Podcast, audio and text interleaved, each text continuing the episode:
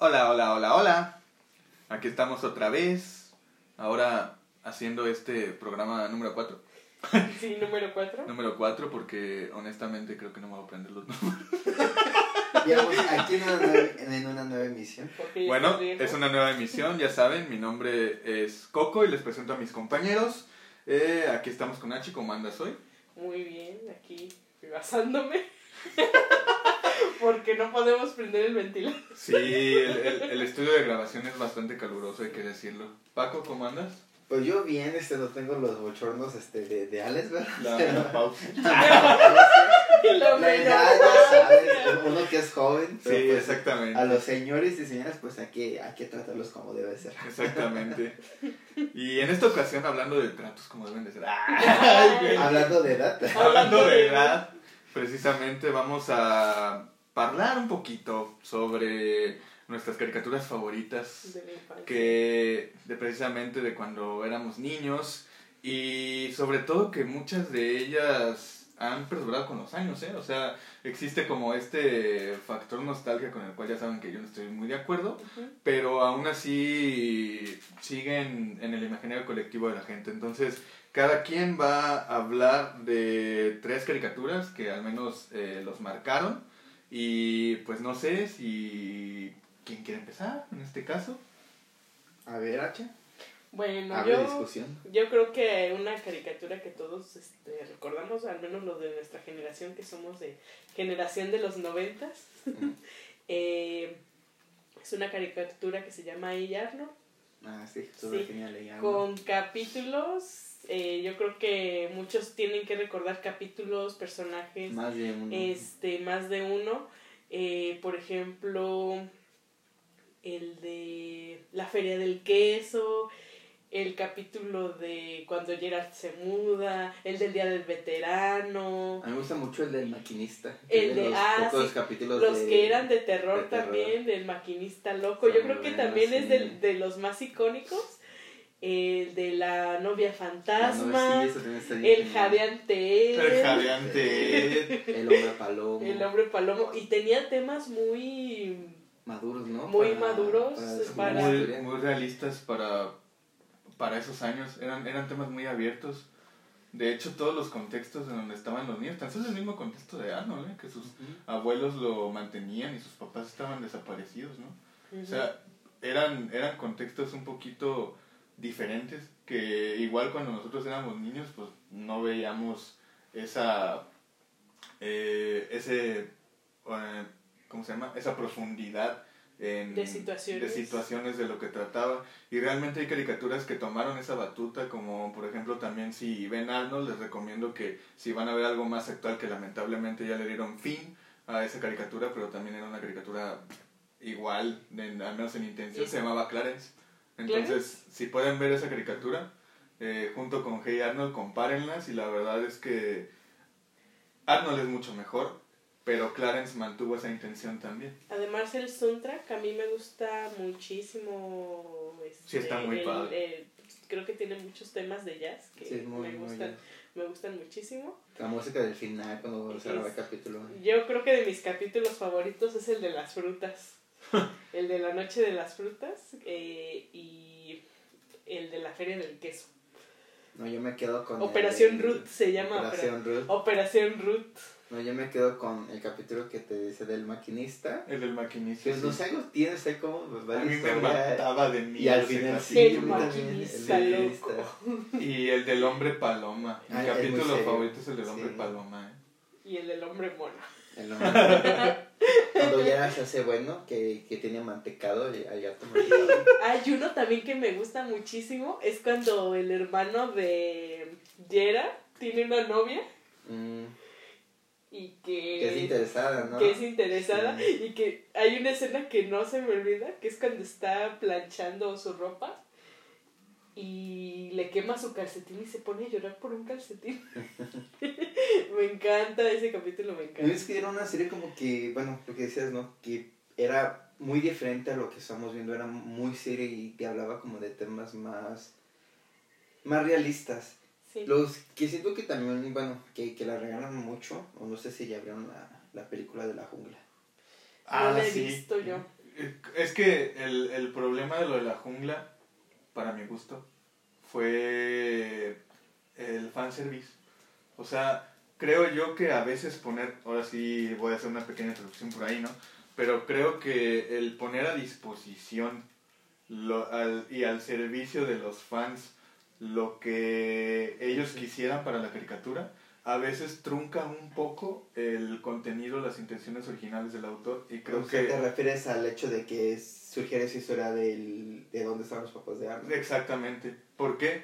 Porque a pesar de que sí es un complemento para la historia y a pesar de que sí efectivamente puede darle un cierre porque también que Arnold de repente nos dejó una incertidumbre, ¿Sí? este no es un cierre completamente bien, bien logrado. Para los que quieran ver la película está en Amazon, tengo entendido. No sé si yo, yo por lo menos la vi en Amazon.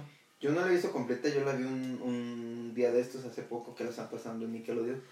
Pero lo que no me gustó, este, de lo poco que, que vi, o sea, como que el concepto de hacerla, este, sí se me hizo interesante. Este, y se me hizo, bueno, porque igual también te puede ser mejor de ese fanservice que tú dices, pues sí me hubiera gustado saber qué había pasado con los papás de Arnold.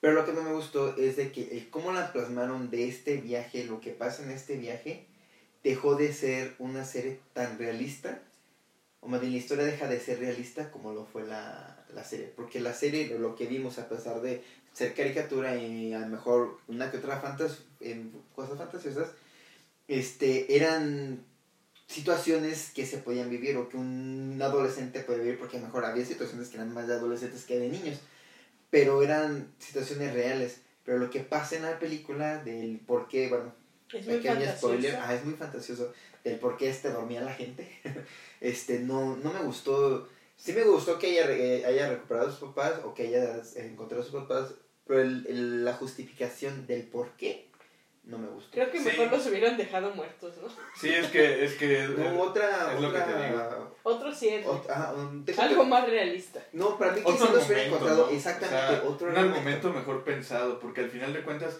la película lo que, bueno, al menos a mí lo que me, me proyectó, ¿no? Es que se hizo básicamente como para... Ahora sí, son 25 años o 20 años o veintitantos años de que ya no, pues hay que darle un cierre. Sí. O sea, y se vio forzado. Entonces, lo, para mí, eh, el, el que estemos hablando de este tema me parece bueno porque por primera vez vamos a contar, ahora sí, Mm. las series de nuestra infancia, pero traemos tres caricaturas que estrenaron película y que son películas bastante criticables, ¿no? Por lo menos dos de tres, poco a poco. por lo menos dos de tres se me lo hacen y esta es la primera de ellas. Vamos a ver en qué tanto coincidimos. Exactamente. Siguiente. Eh, bueno, yo quiero hablar este, de Rocket Power. No sé si se acuerdan de Rocket Power. Sí, Este, no me acuerdo mucho de ciertos capítulos, mm, recuerdo la esencia y recuerdo que yo quería ser uno de ellos. Porque es que todas estas aventuras que tenían... yo quería ser Raimundo. Pues igual, amigo, puedes serlo, nada más te faltan los hijos. Porque ya estás aprendiendo a cocinar y eres así medio chévere y todo. No, ¿qué pasó? ¿Qué pasó? Con- Bueno, con es que poco- se le ocultaba la cara con la banda que traía. Con poco, poco, poco pelo. Pero era, era chido, o sea, esto, ¿no? O sea, las, las palabras que de hecho por ahí tengo un meme que había encontrado. De los antiguos hawaianos.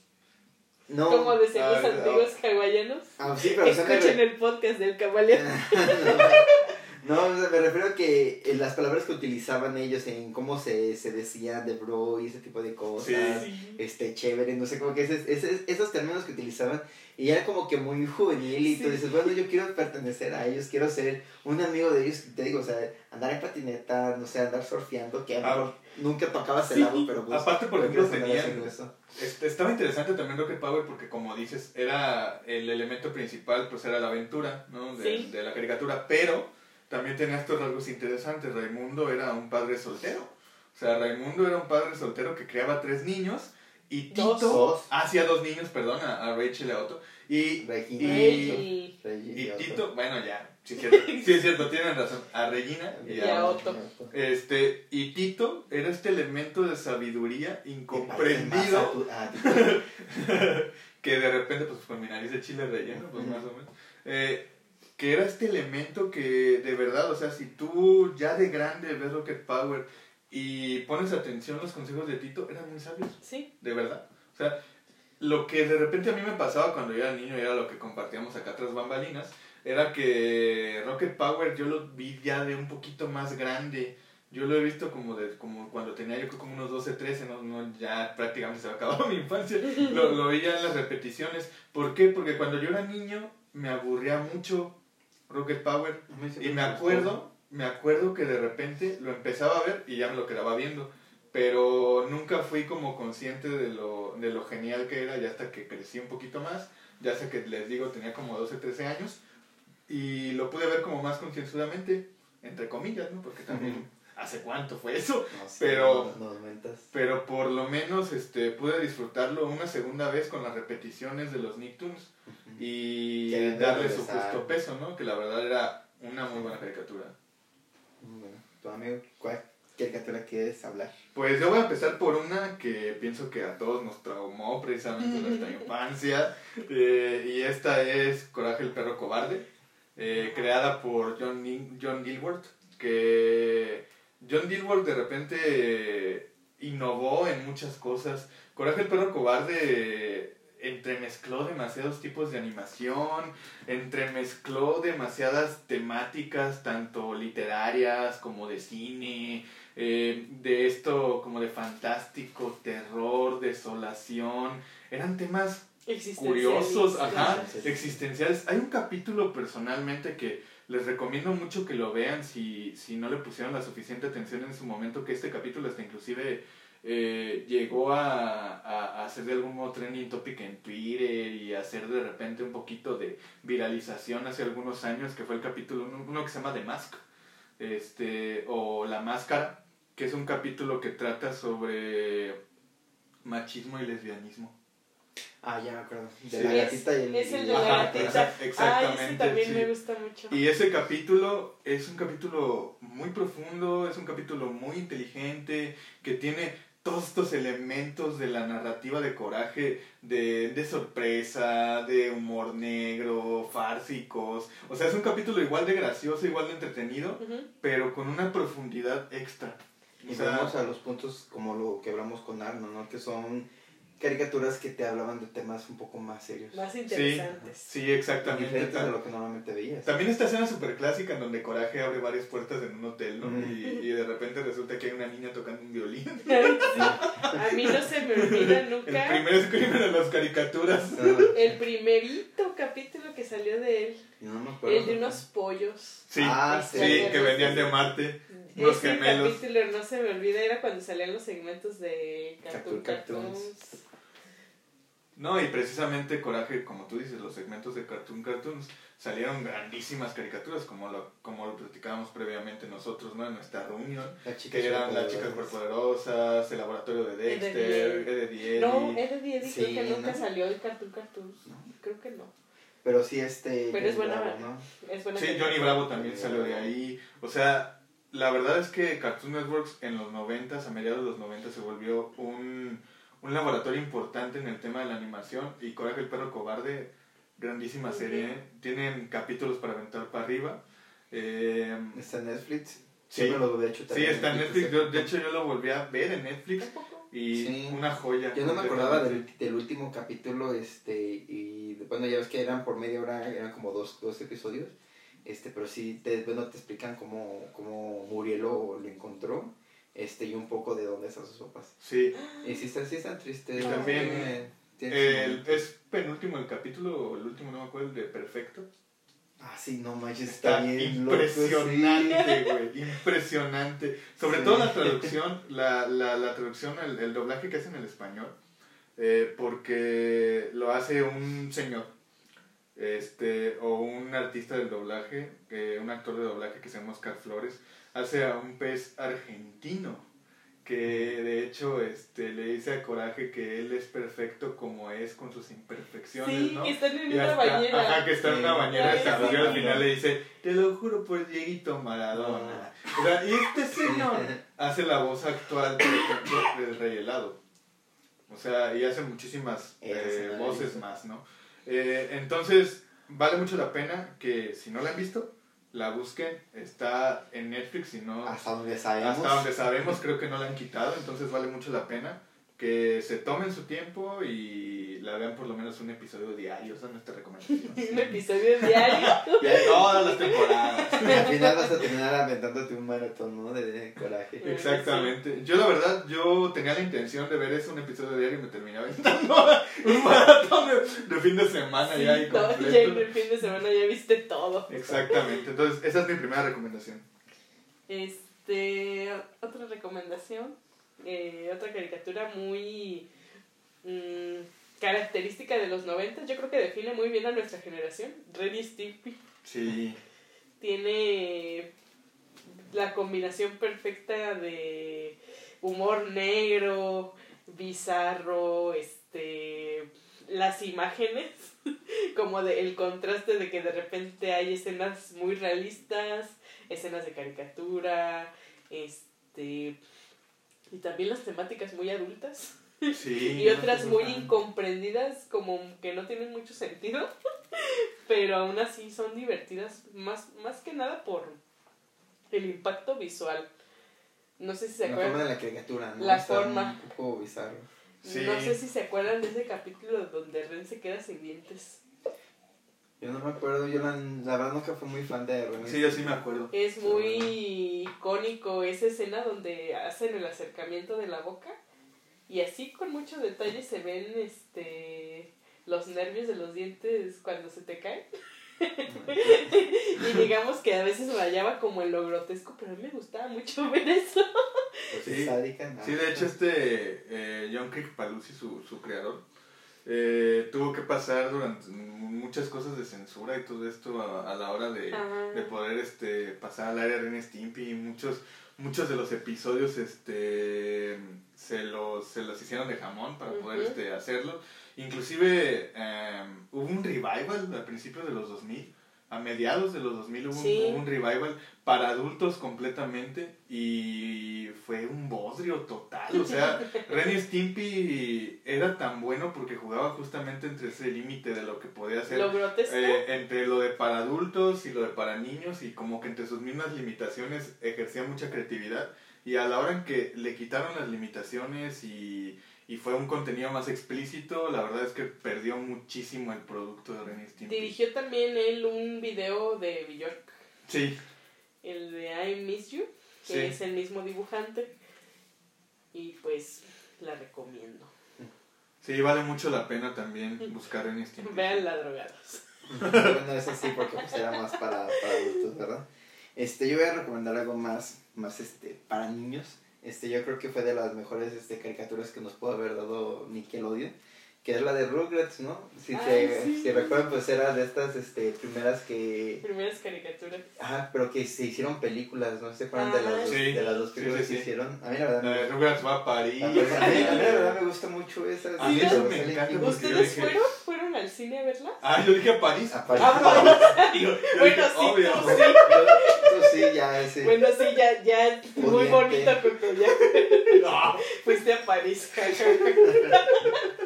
Fíjate que no yo, no, yo no recuerdo haberla visto en el cine, pero sí recuerdo la historia porque la, la vi infinidad de veces la primera, a pesar de que sí tenía como que mis choques emocionales de esta situación que tenía este ah, este Tommy Condil cuando, cuando nace en la primera película. Y en la segunda me gustó más pues el hecho de que Carlitos buscando a su mamá en París, que Coco ya lo conoció, que fue al mundo de Recta. Ay, sí. Ah, sí. Este, pero, porque también tengo esa fascinación por, por París, ¿verdad? De, de conocerlo, de ah. verlo. Y pues cómo lo plasmaron en, en, la película, este, el personaje de Kimmy, cómo se integra. Y ah, bueno, a pesar de que ya no vi los capítulos después de todas esas historias, los primeros, las aventuras que tenían y esa, ¿cómo se puede decir? E, e, es, como se va Angélica con ellos, este, de ser muy cargada, de ser muy ambiciosa. Muy inocente todo. Eh, sí, ellos sí, todo muy, muy, pues sí, era, al fin de cuentas como sí, y Angélica era ese lado malicioso, pero al mismo tiempo pues también inocente, ¿no? Porque era un poquito más mayor, poquito más avispada, pero... Y tiene sus capítulos de redención cuando se escapa de, de su casa, así como que valiéndole madres todo. Y luego así como que ve que sus papás este, ni se preocupaban ni ella pensando que pues ya no la querían. Y ellos ni en cuenta que se vino de la casa. Y es que también hay, como dices, ¿no? Eh, también fue muy inteligente en muchas situaciones. Hay muchos chistes de doble sentido con el abuelo, por ejemplo. Eh, y, y, también, eh, por otro lado, fuera de, del humor más inteligente, un poquito más sagaz, eh, la verdad es que la situación de Carlitos era muy triste, muy, triste, muy complicada. Hay un capítulo que a mí me destroza, que precisamente fue Lo, de, lo, lo de su mamá y el cómo al final del capítulo le explica a su papá, agarra el valor suficiente, este Carlos también, ¿no? Pues, para explicarle a Carlitos la situación de su mamá, obviamente a un niño de dos años, ¿no? El cómo le vas a expresar la situación de que su mamá ya falleció. Entonces, esta carta que le deja su mamá a Carlitos y que se encuentran, les recomiendo que la busquen y se los juro que sin, sin excepción van a llorar, van a llorar en serio. Es una de las cartas más bellas y hermosas que existen en las caricaturas. Hubo un tiempo que le estaban pasando en el 5 este, hace poco. Que, que me tocaba que le estaba comiendo en la, en la tele antes de irme a trabajar. la verdad sí la dejaba para recordar este, no aquellos buenos momentos. No, y, y, nomás, y nomás para seguir con la recomendación, no, la verdad es que vean Rugrats Crecidos también. Ah, eh, Rugrats ah, Crecidos creo que lamentablemente es una de las caricaturas más infravaloradas que han habido. Eh, me pareció una idea interesante.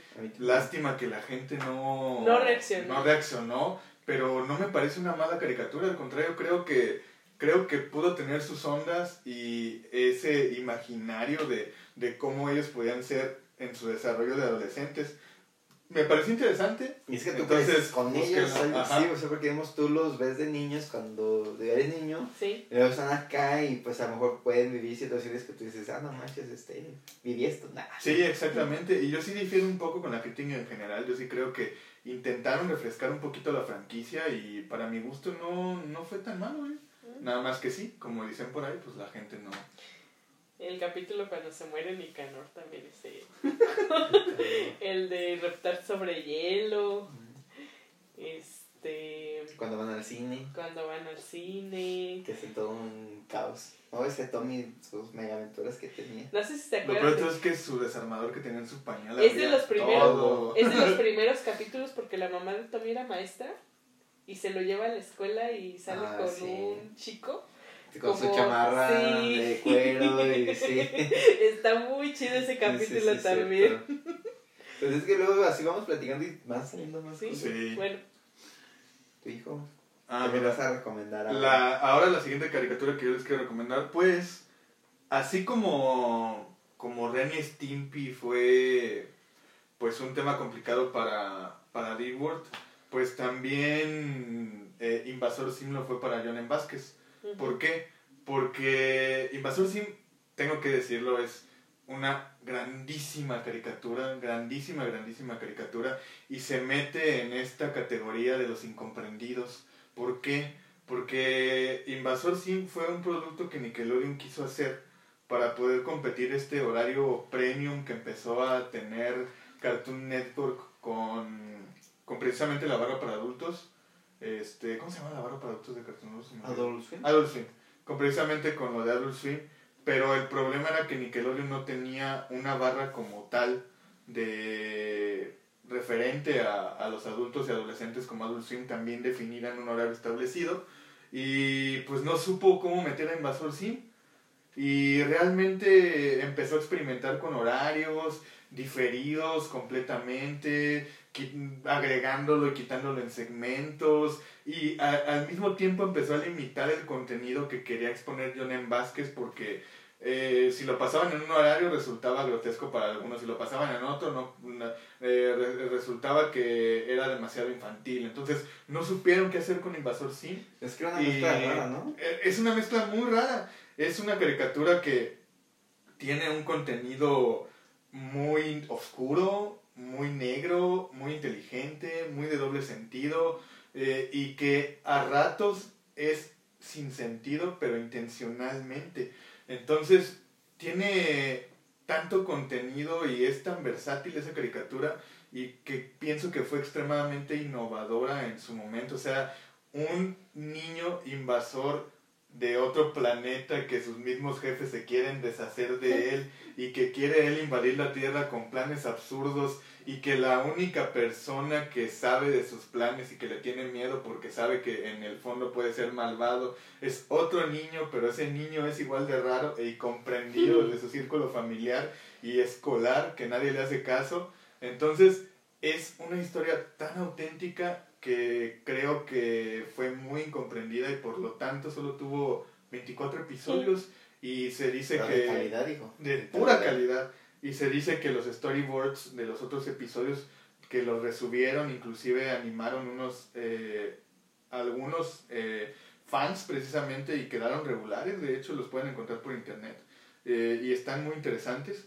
Y recientemente pues Netflix acaba de coproducir, al parecer ellos dijeron, ¿verdad? Coproducir una nueva película de Invasor Sim, le pusieron nuevos diseños, la animación es mucho más fresca. Perdón. Este, ¿Todo bien? ¿Todo bien? Sí, sí. Ah, qué bueno. Porque imagínate qué hubiera pasado si no.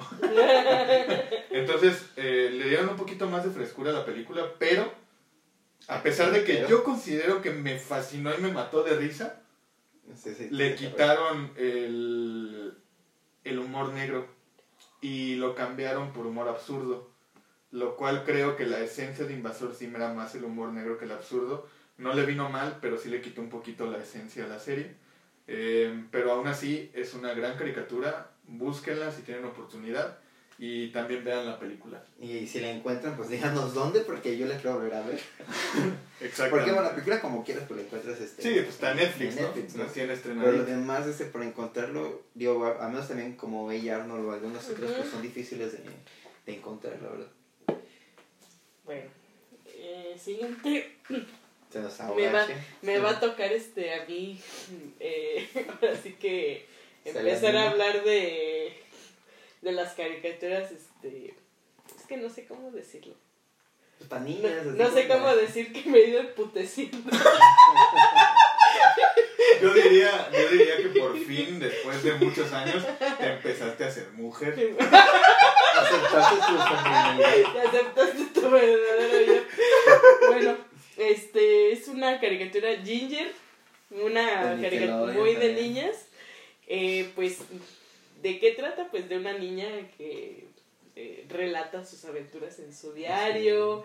Eh, y sus también amores. sus amores, su, amistad. Hay de sus todo. Sus enemistades. Era como una novela. Sí, de hecho era casi como una novela, pero en caricatura, ¿no? El diario de Daniel. Copia de sí. Bill copia de no, y, y, y, una mejor, y una mejor versión, ¿eh? Sí, la mejor versión. Bueno, que el diario de, Daniel también estaba, estaba buena, ¿verdad? Pero pues Ginger también. Pues estaba, estaba, estaba, y hablaba, con, hablaba muchas cosas como de como de niñas que a lo mejor en cuando llegas como a cierta edad ya empiezas a experimentar este pues primero las amistades, cómo adaptarte a lo mejor en círculos sociales. cambio de escuela. Eh, cambio de escuela, cuando a lo mejor pasas por un momento difícil como puede ser este una muerte. Eh, cuando a lo mejor no le haces caso a tu mamá de que no tienes que entrar a su cuarto, que no tienes que usar su baño. Cuando se... Un nuevo bra. Eh, un nuevo... cosas sí, creo que sí Hay un capítulo, el de la niña foca. No sé si te acuerdas. Ah, a ver, habla, de Que se ve como de la transición que tienen de que ya no se sienten identificadas como unas niñas, ya quieren hacer algo más de adolescentes y una compañera de ellas, que es amiga suya, eh, quería hacer un número musical para un show de talentos. Ellas querían hacer algo más juvenil, más ah, fresco, y ella no quería, quería hacer a la niña foca. Y lo termina haciendo sola. Y lo termina haciendo sola al final y pues sí. ¿Se llamaba Phoebe? No se llamaba Phoebe. ¿Cómo se llamaba? Este, se llamaba... Ay, padre Google, ayúdame. Algo con M. Se llamaba Misty. y yo, Mibi. Mibi, no. Este, Mar Marcy. Ah, Marcy. Marcy. Y su otra amiga, pues era muy... Dudley. Mucho de quedar bien, de... Como de Quería serla como la popular. Como que querer, querer estar como que en esos grupos y estaban como las populares. que era una niña rica, una niña rica y ella tenía su mejor amigo, o su mejor amigo de los brackets, y después se hacen novios, ¿no? En, Porque luego entran a la prepa, algo así, se ve como... Que él se hace deportista como su hermano. Se, hace, se ve como que toda esa transición de los personajes, de ella, de... también de su novio. Sí, porque digo, ya ves que él usaba brackets cuando eran amigos y cuando ya empiezan y a andar hasta en, la universidad también, porque se ve ya, creo que ya de los últimos capítulos es cuando ya sí mira la universidad. Eh, así, yo no me acuerdo haber visto el final, pero había encontrado por ahí en, en, YouTube este videos de, de Ginger y yo sé un poco sobre eso. Yo no vi el capítulo, pero en este video que me había encontrado este, hablaban justamente de eso, de la, de, del final de Ginger, que es cuando su mamá se casa, este, ella está en la prepa y cuando termina o está ya hablando de su libro. Y sí está casada con su mejor amigo y están este, sus compañeros en la presentación de su libro. Y realmente a mí también se me hace una muy buena caricatura, me gustó mucho, eran de esas películas que, películas, perdón, de esas caricaturas que no me perdía los, los domingos, este, yo siempre he sido mucho de, de, ver la televisión, este, nunca hacía la tarea, pero siempre veía la televisión. Eh, pero era como lo curioso, lo que dices de esta, de esta serie, ¿no? El, el hecho de que eran cosas que también pasan, al, al igual que Arnold, que el Arnold era la versión masculina, Ginger pues era a lo mejor un poquito más dramática, este, y la versión femenina de, de estas situaciones, pero al final de cuentas eran mensajes maduros. O eran situaciones que a lo mejor aquí en México no pasaban, pero si la ves en el contexto de Estados Unidos, que es donde se desarrollaba un poquito más para allá de Canadá, pues son cosas que ellos sí enfrentan, situaciones que ellos sí viven. Y yo creo que sí fue una, una, una caricatura muy profunda. Ella venía también de papás divorciados, ¿no? Sí. Sí, sí, Entonces también como que esas, ese tipo de temas como que eran, llamaban la atención. Como que nos tocó vivir con una, unas... Sí, caricaturas muy concienzudas de la eh, la, honestamente yo siempre, cuando era niño, ¿verdad? Uno tiene sus prejuicios cuando niño. Este, siempre vi a Ginger como de muy para su, su público meta, ¿no? Muy para niñas.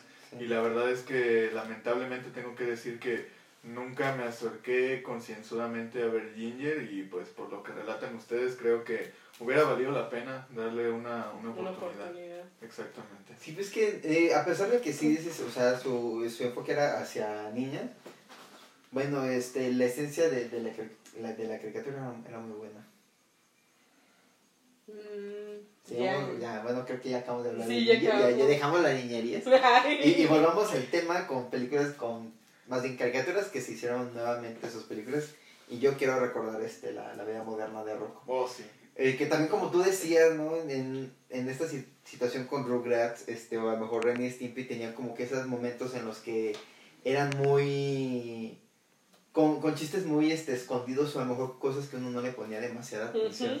sí. Pues a fin de cuentas, al menos uno ahorita ya que, que está más grande y que puede volver a ver los capítulos o se encuentra con una imagen así por el estilo, pues te das cuenta que Rocco, Rocco trabajaba, trabajaba en una hotline. Sí. Y era como que lo más curioso y tú ves como que las aventuras que tenía. O, o, el capítulo en donde van y Heffer y piden precisamente entrar en un hotel. Y el mismo. Ah, este... sí, sí, está en una Y el mismo dependiente del hotel les pregunta cuánto tiempo, ¿no? Y dice, no, toda la noche, este. Y algo así le dicen como que está cayendo ah, toda la noche. O pues simple, simple y sencillamente cuando este Philbur este, tiene a sus, a sus hijos, este que es con que es una leona que es este su esposa sí es como una gata ajá es como una gata la gata del garfio ajá con, con el garfio y uno de sus hijos es igual a Heffer ¿En serio? O lo curioso, uno de los hijos, sí, si te acuerdas, Ay, sí, este, cierto. son, son este, varias tortuguitas, este, la, la, la gatita y uno, y uno es este, igualito a, a Heffer, ¿no? Y digamos, a lo mejor tocando como que el tema un poquito de, de este concepto de que vuelven a sacar las, las caricaturas en formato de películas, a mí también se me hizo muy interesante, así como lo hicieron con Invasor Sim, de que le quisieran dar un cierre o un qué pasó después. Se me hizo muy interesante y volviendo lo mismo como con Aaron, que, lo, que lo que comentabas de estas tres peli de estas tres animaciones que habían hecho esto, pero creo que también como que, que le fallaron. Para mí sí era este, muy bueno la intención, nuevamente, pero el cómo lo plasmaron tampoco no, no, no resultó o no me gustó. Sí, yo estoy de acuerdo contigo porque vamos a ser muy honestos. Eh, y también hay que ahora sí que saber separar las cosas, ¿no? Eh, estas caricaturas, a pesar de que sí eran extremadamente conscientes de la situación en la que se vivía en esa época y eran críticas con respecto al momento en el que se gestaron, pues también pecan de quedarse ahí. O sea, y lamentablemente lo que sucedió con la película de Rocco, para mi gusto, cuando la vi, fue que muchos de los chistes ya no conectaban. Y lo peor de todo es que eran chistes difusos, en el sentido en que muchos eran chistes como que tú te quedabas así como de, ay, eso es como de 2010, ¿no? Y estamos en 2019. o, ah, eso es mucho del 95 y resulta que estamos en el 2019. O sea, entonces, gran parte del sentido del humor de la película y de la crítica que se le intentó hacer, eh, muchas de las cosas no concordaban entre sí. Salvo, por ejemplo, hay una, hay una escena, en, la única escena que yo vi que de verdad era crítica, era eh, cuando estos camaleones este, mm. eh, iban a hacer su, su, propio, ajá, los hermanos camaleón, iban a hacer su propio contenido y estaban ah, realizando pura basura, ¿no? Este, eso fue como una crítica precisamente a todo lo que se está en YouTube, a todos estos que ahora se autoproclaman generadores de contenido. Como nosotros. Eh, como nuestra intención. Como nuestra intención. Eh, fue el único chiste que para mí encajó y el único como segmento que yo dije, esto sí es una crítica de verdad. O sea, todo lo demás para mí fue, fue difuso, fue fuera de lugar. Eh, la verdad es que personalmente yo amo a Rocco con locura también. No, no me agradó la película a mí sí me hizo reír, eh, tengo que ser con eso, sí, bueno, esos son los que me hizo reír, pero lo que no me agradó del todo es de que la historia se haya basado en querer este, regresar a una caricatura que es en esencia lo que vivió la caricatura, ¿no? En, en, en su historia real. Este, para mí me hubiera gustado como que se enfocaran en otras cosas que no hubiera sido en ir y convencer al este dibujante o al creador de los eran señora escaladura, ¿no? Eso fue lo que no me gustó. Y luego el cambio, o sea, el, el cambio de. Se me, se me, olvidó el nombre del hijo de los, de los Cabeza Grande. Este, ah, pero, pero su cambio, su transición a trans, o sea, y precisamente. Eh, ¿Qué buscabas con eso? O sea, no hubo, no hubo, no hubo un discurso de aceptación, ni tampoco hubo una crítica, ni tampoco hubo un desarrollo de personaje, no hubo absolutamente nada alrededor de Rachel, que se llama el personaje, que es Ralph, el hijo, este, no hubo nada alrededor de ese personaje que pudiera de algún modo decir, ¿sabes qué? Estoy siendo 100% incluyente. ¿Sabes qué pasa? Y ahorita lo estoy analizando junto con Invasor Sim.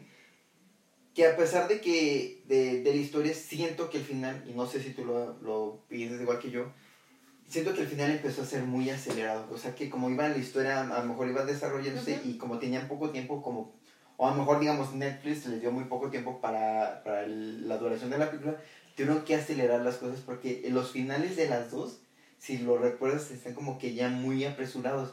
Y es lo que vas, o a lo mejor voy con el punto que tú estás diciendo que es tan acelerado esto que ni siquiera hay tiempo. No llenó las expectativas. Eh, no, no, bueno, no llenó las expectativas, pero no te da tiempo para definir justamente eso de lo que pasa con este personaje. Sí, estoy de acuerdo contigo. Por ejemplo, Invasor Sim creo que dura una hora diez, una hora quince, algo por el estilo. Y si lo hubieras hecho media hora más, hubieras podido hacer un, una, una, ¿cómo se llama? Una gran convivencia, una gran batalla entre, entre Dil y Sim. O sea, y hubiera terminado mejor en este caso y Invasor Sim, para mi gusto, tiene un mucho mejor desarrollo que Rocco, eh, esta película, al menos Invasor Sim. Bueno, es que además ya eh, vivimos en una generación donde, bueno, con los que convivimos se ofenden por cualquier cosita. Entonces creo que ya estamos plagados de ese feminismo innecesario, esas referencias LGBTI innecesarias. Eh, como que todo lo quiere ser muy incluyente. Y siento que en lugar de dejar claro lo que es la inclusión, la no discriminación, eh, la multiculturalidad. Creo que están haciendo a las personas más intolerantes y se están haciendo todavía más prejuicios de lo que es todo eso. Sí, estoy, estoy de acuerdo, estoy de acuerdo con esa perspectiva.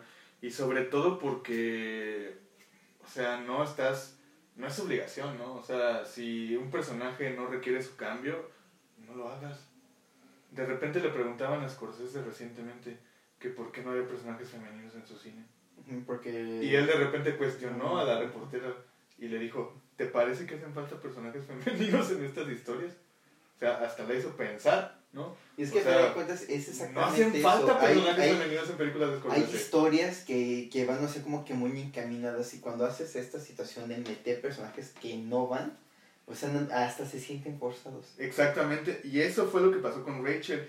Y al final el discurso y la aceptación y todo lo de la familia cabeza grande no tuvo nada de sentido. O sea, y toda la historia y toda, y toda la película de Rocco, nada, nada de sentido. Nos volvió a fallar Netflix. ¿Y con cuál cerramos, amigo? ¿Con qué cerramos? Ah, este, con Scooby-Doo, Where Are You? De hecho, creo que ahora vamos a ir, ahora sí que en detrimento. vamos en picada. En, el sentido más crítico. Eh, obviamente que es una caricatura muchísimo más sencilla. Mm, me atrevería a decir que no es simple. Eh, porque Scooby-Doo tiene un mensaje muy claro. Eh, fuera de, de lo anecdótico que son todos los episodios, que es que toda la pandilla sale a, a una aventura, generalmente por necesidad de, de, Freddy. este, y... Machista opresor. Machista opresor. este... Es que siempre se quiere separar con esta Daphne. Y todos sabemos por qué. hasta, los, otros, hasta los otros buscaban.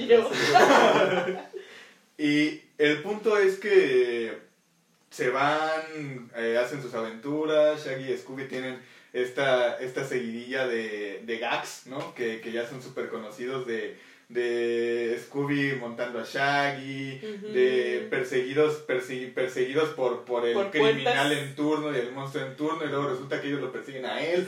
y la canción se entera. La canción se entera. Cosas psicodélicas que también iban muy relacionadas con el cine de, de terror de los años 30, 40 y 50 eh, influenciado directamente por ello. O sea, la verdad es que, reitero, eran tramas sencillas, muy entretenidas, que siempre terminaban atrapando al criminal. Era, era la, la dinámica del monstruo de la semana, muy bien empleada, muy bien utilizada, pero Scooby-Doo tiene un mensaje eh, escondido por ahí, ¿no? Que para mí es lo que quisiera compartir y el por qué esta caricatura es de mis favoritas. Ese mensaje era que a pesar de cómo fueras, si eras una persona miedosa, si eras una persona inteligente, si eras una persona cobarde, si eras una persona que, que se sentía inferior de alguna manera, posiblemente tú podrías ser capaz de poder afrontar tus propios miedos. Y siempre encontraban al malventurno, siempre resolvían la situación, siempre resolvían el misterio. Por supuesto que de algún modo era monótono. Y Scooby-Doo ha tenido infinidad de reboots y remakes a lo largo de la historia, pero ese mensaje siempre prevalece. Y hay una caricatura que yo les quiero recomendar eh, para complementar precisamente esto. Scooby-Doo Where es esto que les estoy contando básicamente, pero todo lo que nos preguntamos acerca de Scooby-Doo, por ejemplo, la relación de Fred y Daphne, el, el por qué de repente Fred en, en muchas de las temporadas de repente ponía trampas o el güey se perdía con Daphne, luego la inteligencia de Vilma, si de algún modo tenía una relación con Shaggy o no, la relación de Shaggy y Scooby. Sí decían que tenían una relación, pero como que nunca se convirtió tan fuerte como lo de Fred y Daphne. Exactamente, entonces, y hasta la edad o sea, en las adaptaciones nunca te decían cuánta tenían, si eran adolescentes, si eran adultos, si trabajaban, si estudiaban. O sea, ese tipo de detalles los concretaron en 2010 unas personas, la verdad, es que unos productores de, de, Cartoon Network que realizaron una serie que se llama Misterios S.A. de Scooby-Doo. y ah, todas esas preguntas te las resuelven. Y es Scooby-Doo eh, en un contenido altamente inteligente. ¿Por qué? Porque siguen esta dinámica del monstruo de la semana, lo vuelven más realista, lo vuelven más oscuro, desarrollan tanto la relación de Freddy y Daphne como de Shaggy y Vilma. Eh, Y también salen personajes nuevos como la mamá o las hermanas de Daphne, que te presentan su contexto como más desarrollado. Y hay una historia que se va desarrollando a pesar de todos estos microrelatos de por capítulo. Se va desarrollando, se va desarrollando y llega a una conclusión. Entonces, ¿qué es lo, que, tenía ¿qué es lo que no tenía Scooby-Doo yo y las anteriores adaptaciones? es que es lo que me decía ahí este una persona que conocemos bien. Viste un capítulo de Scooby-Doo y los viste todos. Pero creo que tiene muchos capítulos muy... Sobre todo las películas. Ah, sí. Las películas, las animadas, que La isla de los zombies una chulada. Ah, sí, la isla de los zombies. Ese es el momento en el que Fred le quiere quitar la, máscara y le quita la cabeza. Ahí es donde tú dices, verga, güey. Como que Esto ya es real. Sí. O ese capítulo de cuando sale Kiss.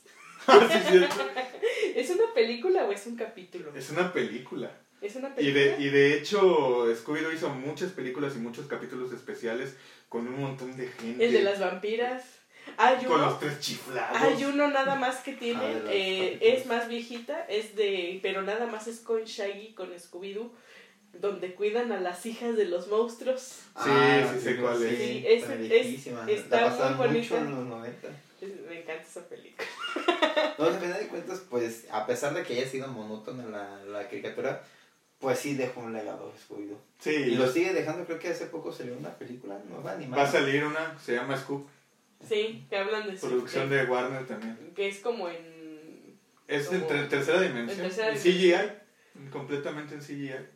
Eh, pero como que a mí la verdad las películas realistas de Scooby-Doo que han sacado ninguna me ha gustado. A mí sí, la verdad. Yo prefiero, yo prefiero, a mí, no, a mí la verdad tampoco. Prefiero la caricatura de Scooby-Doo, la de era Scooby-Doo pero niños, que sacaban en Cartoon no, eso también estaba bueno. Y lo peor es que las películas se centran en un personaje que odio tanto que es Scrappy-Doo. Ah, yo también lo odio. no, yo no lo odié. No, era yo. Pero bueno, no, para que vean que no todo es así como se trata de, de profundidad y análisis cultural y de todo. No, Scooby-Doo era una caricatura bastante sencilla que iba al punto y era entretenida. O sea, y la verdad es que marcó bastantes generaciones y, Hanna Barbera. Hanna Barbera. Nos demostró que los verdaderos, los verdaderos monstruos somos los humanos. Exactamente. Sí, de hecho. Es bueno.